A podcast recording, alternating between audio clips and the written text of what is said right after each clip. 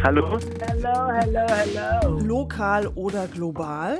Wir fragen, wie muss die Theaterwelt reagieren auf Klimawandel und ein zunehmendes Umweltbewusstsein? Da muss ich gestehen, da haben wir alle keinen Heiligenschein auf. Haben wir hier schlechtes Klima? Fahren wir sofort nach Lima? Ist klimakritisches Theater am Ende einfach nur scheinheilig? Das sind so Fragen, die wir heute im Podcast behandeln wollen. I am super ready. Der Theaterpodcast von Nachtkritik.de und Deutschlandfunk Kultur. Der Theaterpodcast, Ausgabe Nummer 16 mit Elena Philipp von Nachtkritik.de. und Susanne Burkhardt vom Deutschlandfunk Kultur. Und wir sind nicht allein. Bei uns ist Annemie van Ackere, seit sieben Jahren Leiterin des Hebbel am Ufer in Berlin. Das ist so ein Theaterkombinat. Mit drei Spielstätten, Schwerpunkt Performance, Kunst. Theater, Performance, Tanz, Diskurs. So, wir haben gerade in einer großen deutschen Wochenzeitung äh, einen Artikel von Hanno Rauterberg gelesen über die Kunst der Scheinheiligkeit. Da hat er den Kulturbetrieb ins Visier genommen mit seinem Jetsettertum der Kuratoren, Festivalmacher und Künstler. Er wirft denen die Produktion von Treibhausgasen im gigantischen Ausmaß vor und lässt natürlich auch ein bisschen unerwähnt, dass es ja schon ein Umdenken gibt hier und da. Darüber wollen wir jetzt sprechen. Und wir hören dazu auch noch zum Beispiel die simbabwische Künstlerin Nora Chipamire oder den neuen Zürcher Intendanten Nikolaus Stehmann. brauchen wir angesichts des Klimanotstandes auch im Kulturbereich einen Wandel? Wahrscheinlich sagen wir da einfach grundsätzlich schon mal ja. Ja. Klar, oder? Sind wir Wie kann er aussehen, ist ja die große Frage. Aber wie kann der Wandel aussehen? Weniger Weltneugierde, weniger Wachstum. Wir wollen mal darüber sprechen, was gibt es so für Ansätze. Es gibt Künstler, die schon länger darauf verzichten, mit dem Flugzeug äh, zu ihren Spielstätten zu reisen. Vielleicht kannst du da auch gleich was erzählen, denn ihr habt ja einen dieser Künstler bald bei Tanz im August im Programm, Jérôme Bell. Es stimmt, Jerome will nicht mehr fliegen. Paris, Berlin ist jetzt nicht so weit weg. Das macht es äh, praktikabel. Ich kenne den Künstler wirklich sehr lange und ähm, dann denke ich, ja, für jemanden, der 20 Jahre intensiv geflogen und gereist hat, ist es vielleicht auch einfacher zu sagen, jetzt fliege ich nicht mehr. Sein Besorgnis ist wirklich auch recht. Darüber haben wir auch geredet. Ich glaube aber, dass es ein bisschen einfacher ist, wenn man jetzt schon so eine lange Karriere hinter sich hat und wirklich alle Ecken der Welt beflogen und bereist hat. So wollte ich nochmal als kleine kritische Note da hinzufügen. Und glaube, dass das mit aller Liebe und Respekt für Jérôme Bell, ich, ich äh, finde seine Arbeit sehr wichtig in, in der Geschichte auch von zeitgenössischen Tanz. Aber das trifft vor allem dann wieder das alte Westeuropa, wo diese Gedanken oder Ansätze stark werden und das blendet ein bisschen aus, wer an der Peripherie wohnt und wer auch dann doch reisen muss, um irgendwie anzukommen. So und das ist direkt so eine, eine kleine Paradox, worüber wir vielleicht auch noch sprechen können. Wie ist es bei dir, wenn du Festivals kuratierst oder überhaupt guckst, wer kommt ins Hau? Wie oft im Jahr musst du dann unterwegs sein und fliegen? Ich habe es jetzt leider nicht mehr nachgezählt. Ich reise weniger als damals in Rotterdam, wo ich auch ein internationales Festival kuratiert habe, alleine. Und jetzt mit dem Hau, wo ich in einem Team arbeite, wir sind mehrere KuratorInnen, haben wir nicht ein festes Festival. Vielleicht darf ich kurz erzählen, dass ich kurz vor meinem Urlaub in Amsterdam zu Gast war, um ein sogenannte Keynote-Lecture zu geben in einem Studientag über Internationalisierung. Und da habe ich so ein klein bisschen eine Geschichte erzählt über mich als Zuschauerin und wie für mich das so wichtig war vor über 30 Jahren in der Kleinstadt, wo ich zur Schule gegangen bin, wo da zwei, dreimal im Jahr etwas passierte, was ich sehen konnte. so, und wie wichtig das war für mich, um so mich als Teenager auch zu verhalten zu neue Impulse. So, und da war Tanz eigentlich eine von meinen ersten Sachen, außer Cinema und Musik natürlich. Und ich war sehr dankbar, dass da Leute waren, die für mich gereist haben, um die Sachen zu holen. Zum ersten Mal so eine Buto-Veranstaltung sehen. Japanische Buto, Buto, so, wo, wo ich noch nicht mal geträumt hatte, einmal in Japan zu kommen. Ja, so und zu versuchen zu verstehen, woher das kommt, diese Choreografie oder diese Art und Weise von Körperlichkeit einzusetzen in eine Art ähm, ja, Protest eigentlich fast so. so. Und jetzt bin ich selbst Kuratorin und leite ein Theater und bin ein von den Leuten, die hoffentlich auch ein Programm macht, wo Leute in meiner Lokalität denken, ah, wie toll, dass das hier zu sehen ist. Also um nie eigentlich diese Zuschauerperspektive zu verlieren. Aber ein ganz entscheidender Unterschied besteht ja jetzt, nämlich seit 20 Jahren haben wir halt Billigflieger und ich kann ja relativ günstig überall hinfliegen. Ne? Also die Leute fahren mal ein Wochenende nach London oder fliegen ja. mal nach Brüssel oder selbst bis Tokio reist man inzwischen auch mal, was ja früher eher undenkbar war. So, so eine Reise war viel zu teuer. Und damit hat sich ja, finde ich, da schon was geändert. Und natürlich locke ich mit so einer Produktion, die ich hierher hole, wo ich sage, wow, sowas gibt es da in Japan, da will ich jetzt auch mal hinfahren habe ich dann eigentlich fast schon wieder die Verantwortung, ja, ja. dass ich die Leute auf die Spur bringe, also eine Art Kulturtourismus befeuere. Ja. Also dieser Widerspruch, der war damals wahrscheinlich noch nicht so stark. Gar nicht. Also es gibt dann diese vielleicht drei große Probleme, die jetzt in diesen 30 Jahren sich vorgetan haben. Ein von den Sachen, die du gerade genannt hast, ist Footprint, Ecological Footprint, the Theme of the Day sozusagen und eigentlich seit einigen Dekaden natürlich.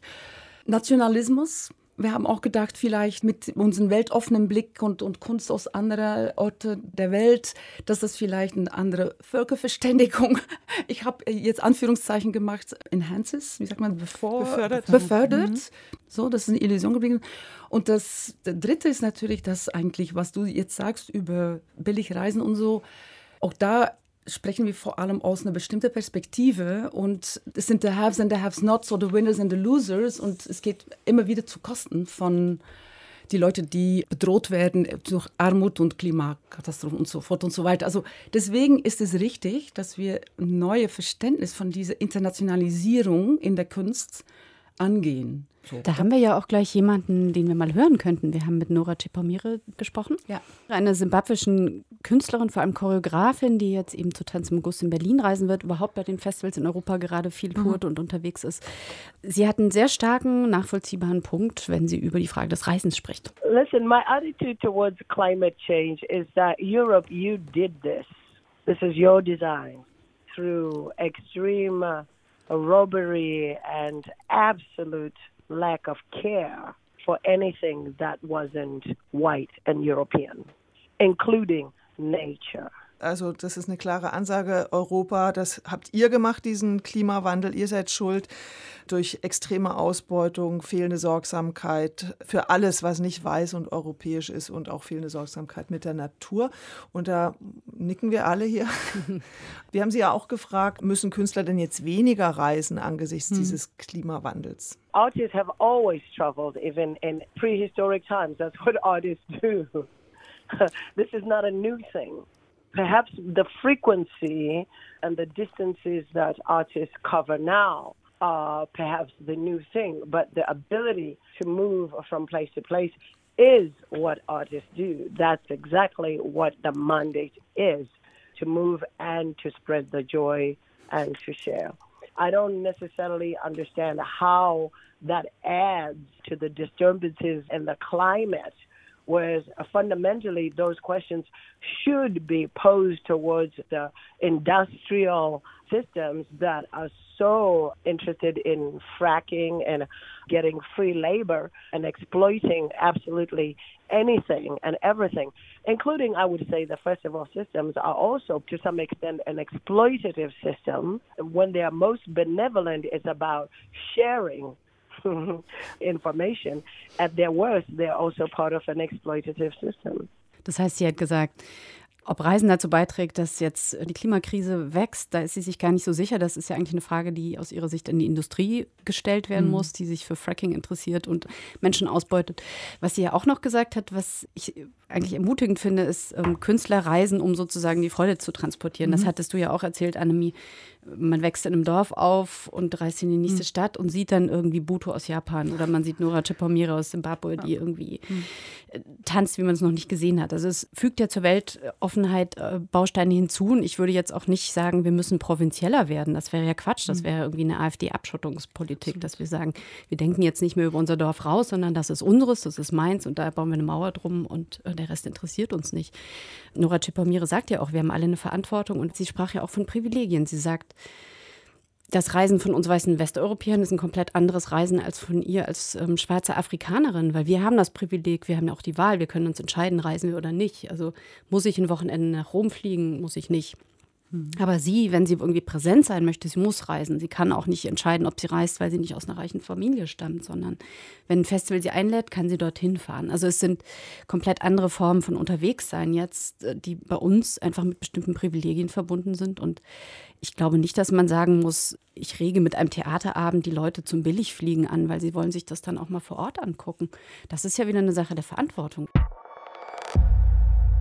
Bei mir ist halt hängen geblieben, dass ja auch das Festivalsystem ein Ausbeutungssystem ist. Ist das so?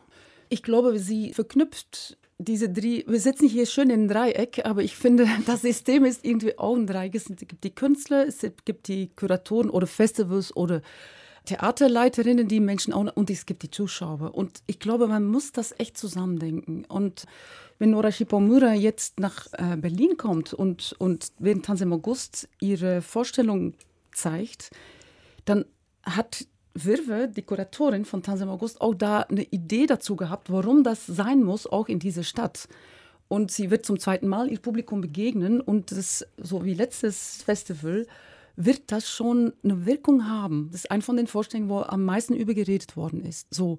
Und in diesem Sinne finde ich, zu pauschal sagen, äh, Festivals sind Ausbeutungssysteme, ja, auch ihr erstes Statement ist alles wahr, aber entweder können wir sagen, wir machen nichts mehr. Es ermüdet, es zermürbt mir zu denken, woher ich komme als westeuropäische weiße Person. Oder man versucht doch damit umzugehen. Und ich glaube, das finde ich auch eine Pflicht eigentlich. Wenn ich so ein Theater leite, muss ich irgendwie versuchen, damit umzugehen und da ein Angebot zu machen. Aber die Zuschauer, um noch einmal zurückzukommen, um diese dritte oder ein von den drei, die Zuschauer, sind für mich doch eigentlich auch immer lokal also wir machen ein Programm für die Leute, die hier wohnen und arbeiten oder wohnen und nicht arbeiten. So. Und ich, wir machen kein Programm für die jetsettende kulturellen Touristen. Ich glaube, das ist ein Thema, was viel mehr in der bildenden Kunst spielt und nicht in unserer Art von Theater. Gar nicht. Ich glaube das nicht. Und ich finde auch die Diskussion über ja, ach, das habe ich doch schon gesehen oder das hat dasselbe Programm wie in Wien oder in Hamburg oder it doesn't matter wirklich, dass unser Publikum hat wirklich nichts damit zu tun. Und da würde ich mir auch wünschen, dass die Presse das auch ein bisschen sieht und denkt, ja, auch wenn das jetzt eine Premiere war in Essen, das Essener Publikum kommt nicht nach Berlin. So, ne? Das finde ich super interessant, dass, hm. dass, du das ansprichst, weil wir haben ja auch mit Nikolaus Stehmann gesprochen, der jetzt äh, zusammen mit ja. Benjamin von Blumberg in Zürich das Theater übernehmen wird und dann mit acht Regisseurinnen und Regisseuren dort als Team lokal sich verankern will, arbeiten will und der sein Eröffnungswochenende im September so gestaltet, dass da lauter Arbeiten von diesem Team zu sehen sind, die woanders schon gezeigt wurden. Und als ich das Programm las, dachte ich, wow, endlich mal nicht diese Uraufführungsschlachten. Ja. Und das finde ich einen ganz wichtigen Punkt mit dem lokalen Publikum. Ich glaube, dass dieses überregionale Feuilleton meistens gemeint ist mit diesem, wir haben eine Uraufführung, weil dann kommt ihr nämlich. Es wird immer so ein bisschen vermogelt, weil man irgendwie denkt, ja, wir müssen ja was Neues machen. Also diese, die Ersten. Ja, ja. Mhm. ja. Und das finde ich einen wichtigen Aspekt, weil wir müssen ja nicht provinzieller werden im Theater. Aber wir können ja überlegen, wie wir ressourcenschonender agieren. Und da wäre sowas zum Beispiel zu sagen, es muss nicht immer alles niegelnagelneu sein, sondern wir mhm. können eine Sache dahin transportieren. Das wäre doch schon mal ein Ansatz, oder? Es gibt ja auch schon eine Menge Modelle. Also ich habe ähm, mit Tino Segal gesprochen, dem Künstler, der für choreografische Situationen so bekannt geworden ist. Und der sagt, er achtet seit 25 Jahren darauf, dass er mhm. möglichst klimaneutral arbeitet. Er ähm, hat auch erzählt, er ist aus politischen Gründen zum Tanz gekommen, weil er keine Objekte, keine Materie produziert, sondern das ein immaterielles, flüchtiges Gut ist. Er sagte auch, seit 20 Jahren ist er nicht mehr geflogen. Er hat sich damals irgendwie beraten lassen, als er irgendwie in die USA fahren oder fliegen wollte, ob jetzt eine Schiffsreise besser ist, energietechnisch oder ein Flug. Und ich habe den Eindruck, dass er sehr stark zusammenbringt in seiner Haltung, wie produziere ich und was produziere mhm. ich. Also das ist sozusagen einfach ein Paket in einem. Und es ist nicht so, dass man zwar inhaltlich auf der Bühne sagt, Klimakrise ganz, ganz schrecklich, aber dann jettet man mit dem Flugzeug, als wäre es eine S-Bahn, irgendwie permanent in Europa hin und her. Mhm. Also das sind ja so Widersprüche, auf die jeder einzelne Intendant, Regisseurin, Kurator das Augenmerk richten kann. Das fand ich ein interessantes Beispiel. Was ich interessant finde an deinem Beispiel ist, dass diese Kunst von Tina Segal auch nicht ähm, weggeht von Kunst aus Verschwendung, sage ich mal, weil das Feiern oder das ist, ist nicht zweckgebunden da irgendwie. Und diese Kunst als ich sag mal, Verschwendung oder als ein, ein Ort, wo man feiert eigentlich oder wo man nicht zielgerichtet etwas holen will oder so, das bleibt mir auch sehr wichtig. So, weil das vielleicht auch, was Noras Chipomere gesagt hat. Also auch wenn ihre Kunst sehr äh, politisch geladen, aufgeladen ist, geht es auch um Tanzen und Verausgabung und so diese Kategorien, die eigentlich in der Diskussion über Climate Change, das eine andere Domäne. Und wie kann man die beiden Domänen zusammendenken? Das, das ist wirklich eine Herausforderung, finde ich.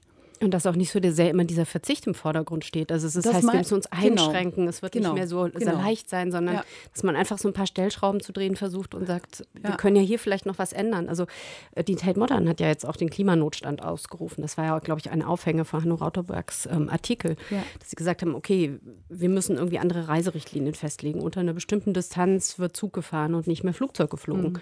Das ähm, sagte Tino Segal auch. Unter 1200 Kilometer Entfernung, vielleicht sollten die Fördergeber das einfach einfach nicht mehr unterstützen und sagen, bis dahin mit dem Zug, ähm, wenn es zu weit wird, dann müssen wir einfach nochmal schauen. Welche Auswirkungen hatten das für jemand, der so ein Haus wie das Hau betreibt, wie dich? Also solche Überlegungen müssten ja dann auch die Arbeit verändern.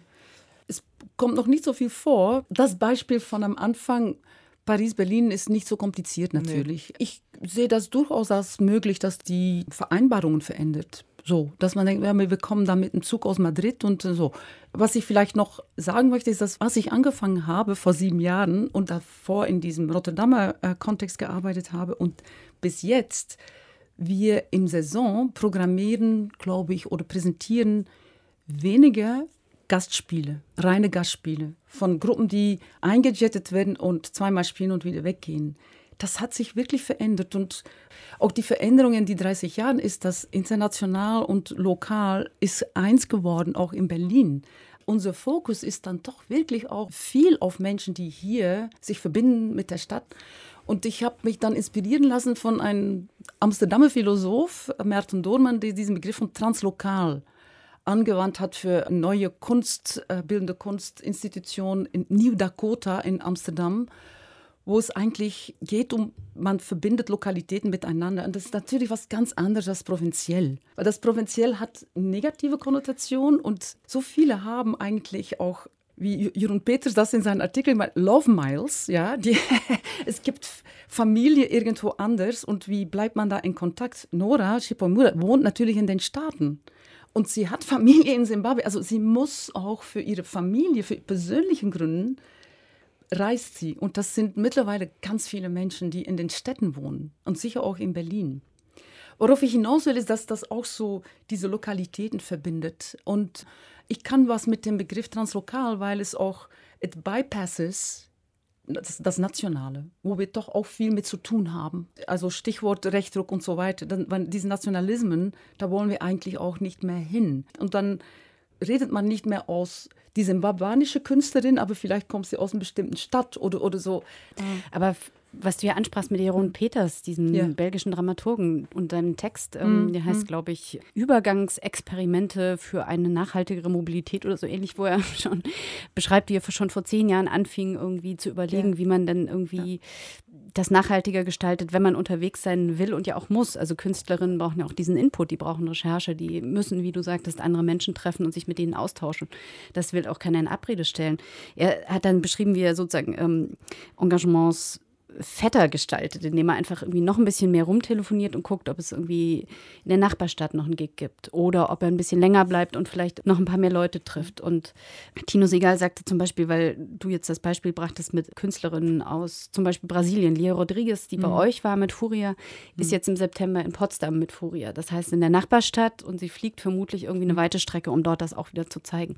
Warum organisiert man nicht, sagte Tino Segal, einfach wie eine Musikband eine Welttournee, ist dann auch irgendwie irgendwie drei, vier Monate unterwegs, spielt irgendwie an sehr, sehr vielen mhm. Städten und fliegt dafür eben irgendwie nur einmal groß oder lang und hat dann irgendwie Zugreisen mhm. dazwischen. Also es ist ja auch eine Frage der Organisation oder wie das untereinander vernetzt ist und am Hau gab es oder gibt es das ja ohnehin schon. Das Hebbeltheater in Nele Hertling hat damals ein Koproduktionsnetzwerk aufgebaut, europaweit, wo man die Produktion getourt hat. Das, was jetzt wiederkommt mit Niklas Stehmann, von dem wir vielleicht auch nochmal einen O-Ton hören können, der sich mit Milo Rau austauscht oder mit ähm, Johann Simons in Bochum, wo man sagt, wir produzieren nicht mehr so viel, sondern das, was wir haben, schicken wir einfach so auf eine kleine Tour. Das ist nachhaltiger, als wenn jeder von uns irgendwie 20 Premieren raushaut in mhm. der Spielzeit Ich finde es ja eine super Idee mit diesem Tourenkonzept. Ist das, gibt es sowas da? Also mein, mein Theaterkontext bis vor sieben Jahren war nur darauf basierend. Tja, weil es ein Touring-System war. Und äh, so eine Gruppe wie Wunderbaum, die mittlerweile auch in Deutschland doch ein bisschen bekannt ist, weil die auch das Theaterhaus die, Jena jetzt genau. übernommen haben. Ich habe intensiv mit denen gearbeitet und dann haben die eine Premiere gehabt und vorab hatten wir einen Monat lang Spieldaten in unterschiedlichsten Städten. Aber das äh, setzt voraus, dass da ein anderes Theatersystem ist, wo Häuser sind, die eigentlich ohne Ensemble ein Programm machen mit Touring Companies. Und das ist hier nicht der Fall. Viel weniger. Ja, wobei ja eben genau das das Prinzip ist bei Bochum, Johann Siemens oder ja, aber Zürich. Das ist neu. Das, das ist, ist neu, genau. total genau. neu. Genau. Ich sag, also wirklich, ja. das ja. ist etwas von den letzten mhm. jetzt so zwei Jahren vielleicht. Und als ich angefangen habe, dachte ich auch mal, können wir uns nicht besser connecten eigentlich? Es gibt, wir haben jetzt das Bündnis der internationalen Produktionshäuser. Das sind sieben Häuser, die vergleichbare Mentalitäten haben. Sowas wie Hellerau, Kampnagel, ähm, FFD, Essen, Pakt, Musonturm, genau. Und dennoch ist da Zusammenarbeiten, um zu touren, ist ziemlich kompliziert, weil in dem DNA von diesen Strukturen Konkurrenz viel stärker ist als Ko Kooperation. Und da hadere ich noch immer ein bisschen mit. Ich bin mittlerweile auch angekommen, leider. Nein, nein, das ist ein Witz. Aber so, dieses Connecten und Gucken, das versuchen wir echt besser zu machen, sicher wenn es über transatlantischen Flügen geht. Und das macht zum Beispiel Virve Sutinen auch. Es klappt da leider nicht immer. Ja. Nikolaus Stehmann sagte, dass diese ökologische Fußabdruckfrage jetzt bei seinen Überlegungen, wie kann so ein Theater in Zürich aussehen, dass das da gar keine Rolle gespielt hat. Aber dass es natürlich auch ein Side-Effekt ist. Wir hören das mal. Da hat Theater in vielen Punkten jetzt noch nicht wirklich eine Antwort. Also man schießt ja auch ganz schön viel Elektrizität in so eine Produktion. Also der CO2-Ausstoß von der Theaterproduktion, ich weiß nicht, ob der bereits berechnet ist, aber der ist sicher nicht CO2-neutral. Und das sind Punkte, an denen wir auch weiter gucken werden. Also LED-Licht ist ja im Vormarsch, das hat viel weniger Verbrauch und so weiter. Und was das Reisen angeht, sicher kann man eine Produktion dann auch oder eine Kompanie auch mit der Bahn auf Reisen schicken oder man kann auch gucken, dass Dinge mehr auf dem Land verschickt werden. Das ist eher eine Überlegung, die kommt jetzt dazu. Die stand nicht zu Beginn unserer ganzen Setzung, aber diese Setzung, dass wir diese große Gruppe von Künstlerinnen und Künstlern an einem Ort vereinen, ist ökologisch auf jeden Fall sehr sinnvoll. Und Elena weiß, was eine Produktion an CO2-Ausstoß im Theater im Durchschnitt produziert, oder? Ich habe mal gefragt ähm, bei Wesko Rode von der DTHG, das ist die Deutsche Theatertechnische Gesellschaft, und der sagte, eine große Opernproduktion, also sowas wie in Bayreuth zum Beispiel, das ist dann pro Abend schon ungefähr drei bis vier Mehrpersonenhaushalte pro Jahr, was sie pro Jahr verbrauchen. Das heißt 15.000 bis 20.000 Kilowattstunden. Man sagt, so ein Drei-Personen-Haushalt sind ungefähr 5.000 Kilowattstunden. Also zurück nach Epidaurus am Nachmittag bei Tageslicht spielen. Nein, das sagt er nämlich auch und das fand ich sehr interessant, weil er meinte, man kann total viel mit Gebäudetechnik machen. Also Theater ist ja auch ein besonderes Ereignis. Das ist ja etwas, was sich eine Gesellschaft vielleicht auch leisten will und zum Vergleich sagte er, eine Hähnchenmastbetrieb verbraucht in der gleichen Zeit wahrscheinlich viel mehr Strom als so ein Theaterabend. Das heißt, man kann schon auch mal woanders hingucken, wo energieintensive Branchen arbeiten. Im Theater meinte er, das sei ja eigentlich ganz günstig, das müsse ja nicht irgendwie sofort funktionieren, sondern man könne ja mal was ausprobieren. Das ist eigentlich ein idealer Ort für Innovation und mit Gebäudetechnik, mit moderner, kann man wahnsinnig viel machen. Also war mal in den Niederlanden und erzählt, die haben Filteranlagen mit organischem Material, da sind irgendwie Moose an den Fassaden, die bei Regenwasser automatisch ausgewaschen werden und dann sind sozusagen die Abfallstoffe weg. Also er sagt, es gibt total viel. Es müsste sozusagen nur einfach jetzt mal ein Innovationsbewusstsein Bewusstsein geben. Natürlich auch ein paar Investitionen, denn das muss ja umgebaut werden. Das geht ja eben gerade darum, dass man irgendwie an den richtigen Stellen sagt, jetzt aber richtig technisch innovieren und an anderen sagt, okay, aber hier straube ich meinen persönlichen Verbrauch ein Stück zurück. Ich muss jetzt da nicht auch noch hinfliegen, sondern ich mache da jetzt halt mal eine Skype-Konferenz. Oder Jerome Bell, der sagt, ich schicke nicht mehr alle meine Leute auf Tour, sondern ich habe irgendwie drei, vier Regionalvarianten von meinem neuen Stück. Studiere ich per Skype ein, wenn das in New York laufen soll. Und dann zeigen die das da halt. Und vielleicht fliege ich einmal hin, aber vielleicht auch nicht. Mal mhm. gucken.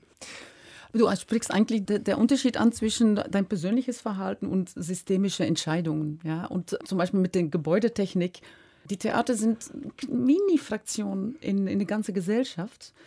Äh, Nichtsdestotrotz haben wir vor uns mit dem H2 auch sogenannte BENE-Maßnahmen. Das hat zu tun mit energiesparenden Maßnahmen, wo Land Berlin auch Geld oder die BIM dafür Geld bekommen hat. Was ist die Ähm, BIM? Die BIM ist der Berliner Immobilienmanagement. Die ähm, sind Eigentum von mehreren Infrastrukturen. In unserem Fall ist das das H1 und H2. Das H3 mieten wir selber.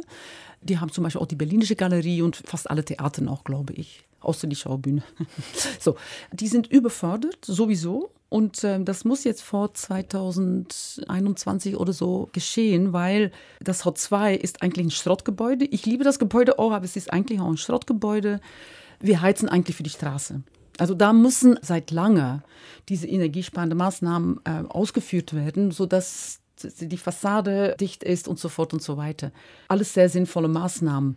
Ich kann da ein Bewusstsein als Intendantin davon haben und das ansprechen, aber da sind wir total abhängig von, wie Behörden und so weiter das angehen und das Geld dafür zur Verfügung stellen. So. Und da bin ich auch dafür, dass da mehr so was, was du gesagt hast, Elena, über Tino Seger unter 1000 Kilometer oder 1200 meinetwegen, dass da eine Ansage kommt von Förder. So.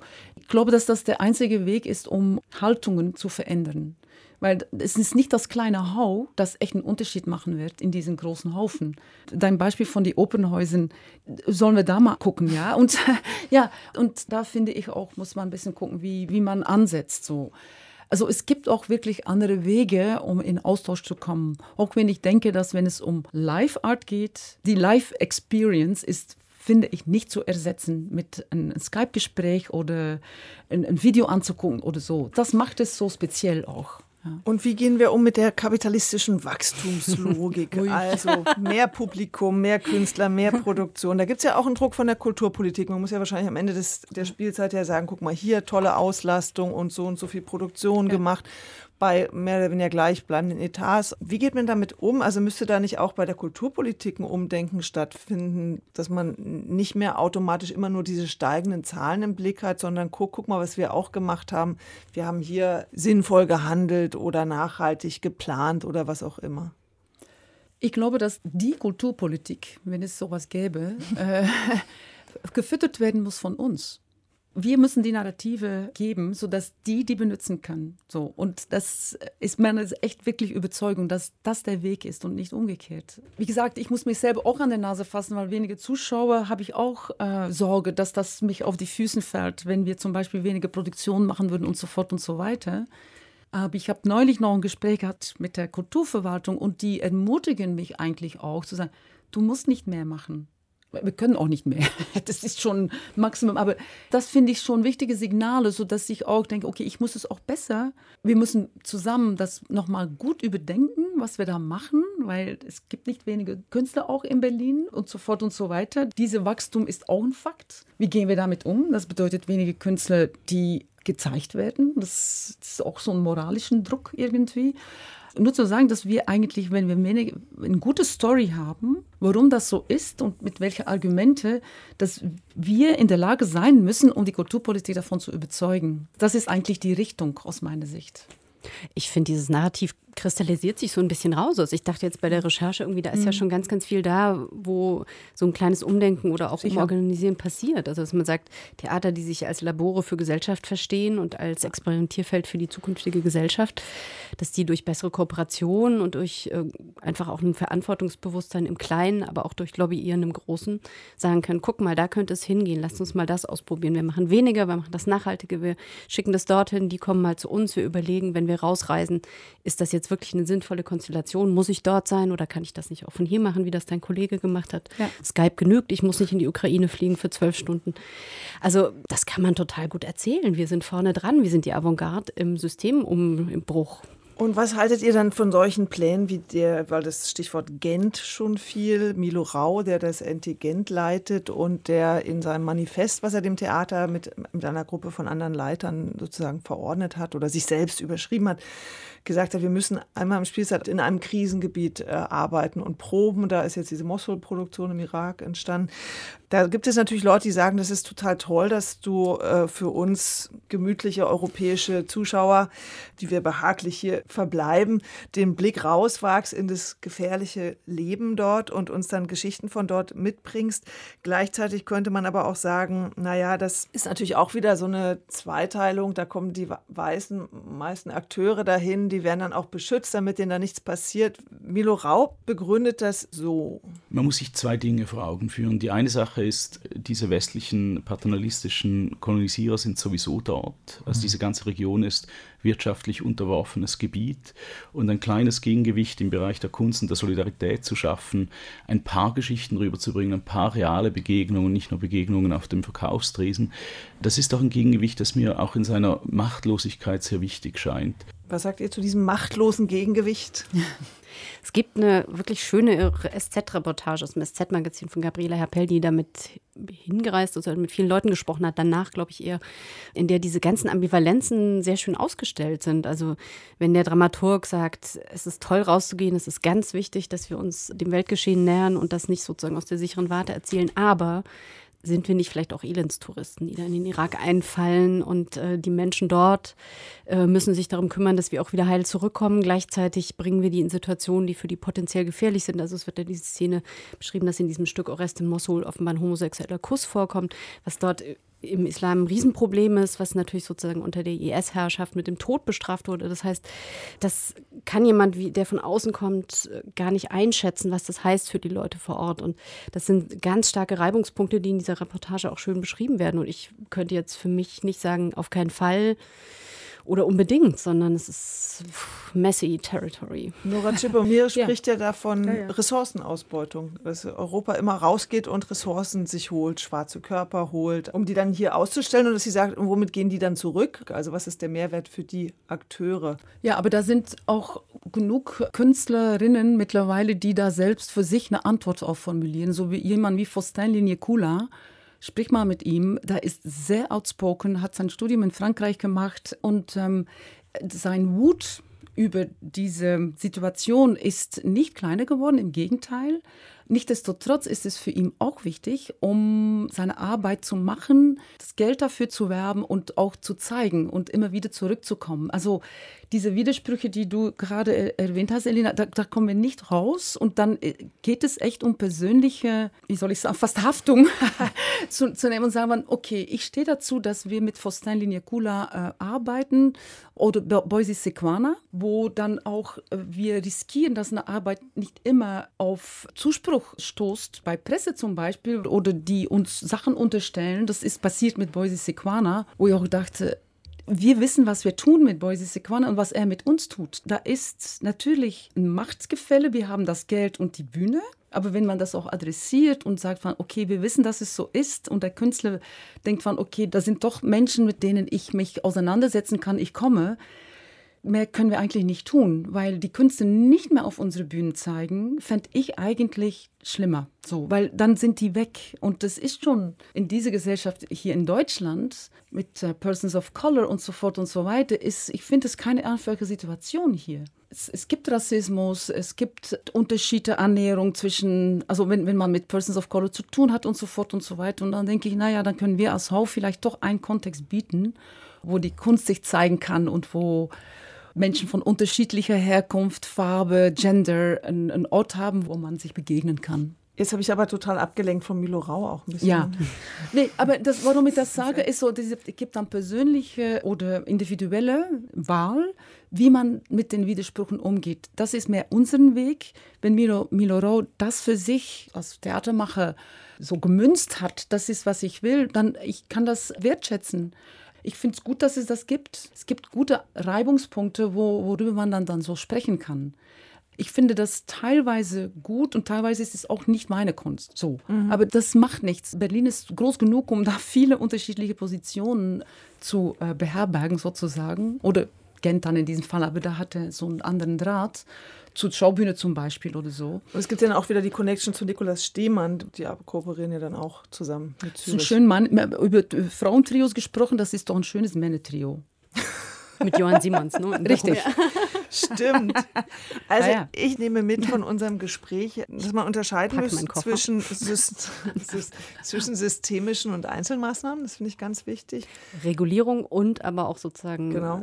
Accountability ist ja so ein Wort. Ne? Ja. Jeder muss für Ja. sich überlegen, was ist es, also was ist, ist meine Arbeit das wert? Ist es mir das wert, das auf mich zu nehmen oder den anderen zuzumuten? Ja, was wir jetzt nicht angesprochen haben, ist ja auch noch der Aspekt, aber das führt jetzt vielleicht auch noch mal zu weit, inwieweit Theater Social Work, wenn man dann sagt, wenn du mit Flüchtlingen arbeitest im Theater, ist das nicht besser, du gibst denen das Geld direkt, dann geht es denen besser. Oder wenn du über Klima, ne, lass doch das Theater mal zwei Tage aus, das ist ja dann sozusagen an Ersparnis wahrscheinlich wesentlich effektiver, als wenn da zwei Leute die ganze Zeit über Klimakrise reden. Aber das ist jetzt auch zu kurz gesprungen. Nee, aber da musste man zurückkommen zu, was man oder wie wir über Kunst denken, was die Rolle von Die Kunst in der Bedeutung. Mhm. Gesellschaft ist. Weil ich sehe Kunst jetzt auch mit einer kritischen Funktion, aber es gibt unterschiedliche Haltungen gegenüber Kunst. Und wenn du sagst, ja, besser das Theater schließen, das stimmt.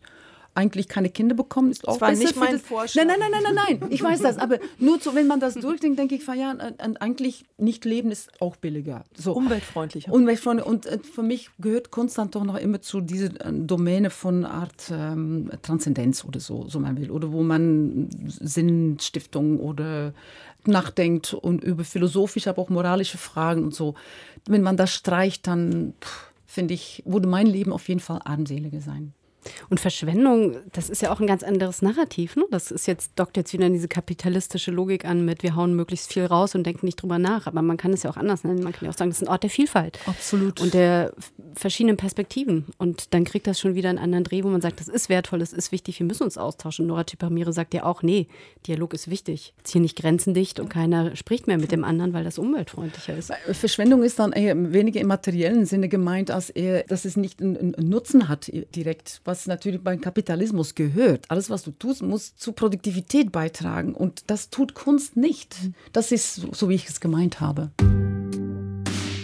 Ganz herzlichen Dank, Annemie von Ackere. Es dass war eine Freude. Uns warst. Hat Spaß gemacht. Und äh, das ist sicher ein Thema, was uns irgendwie immer noch weiter beschäftigen wird, wie so viele Dinge, die das Theater und die Gesellschaft beschäftigen. Wenn euch dieser Theaterpodcast gefallen hat, dann bitte Verbreitet die Freude. spread joy.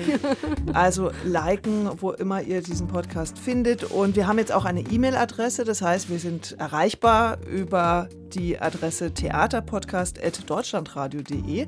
Da freuen wir uns über Kritik, Anregungen, Hinweise, Lob auch natürlich sehr. Wir sagen Tschüss, bis zum nächsten Mal. Das war Folge 16 mit Susanne Burkhardt und Elena Philipp. Und? Sowie Annemie von Acker. genau. Tschüss. Tschüss. Oh my goodness. Ui, doch zu lang wahrscheinlich. Ne?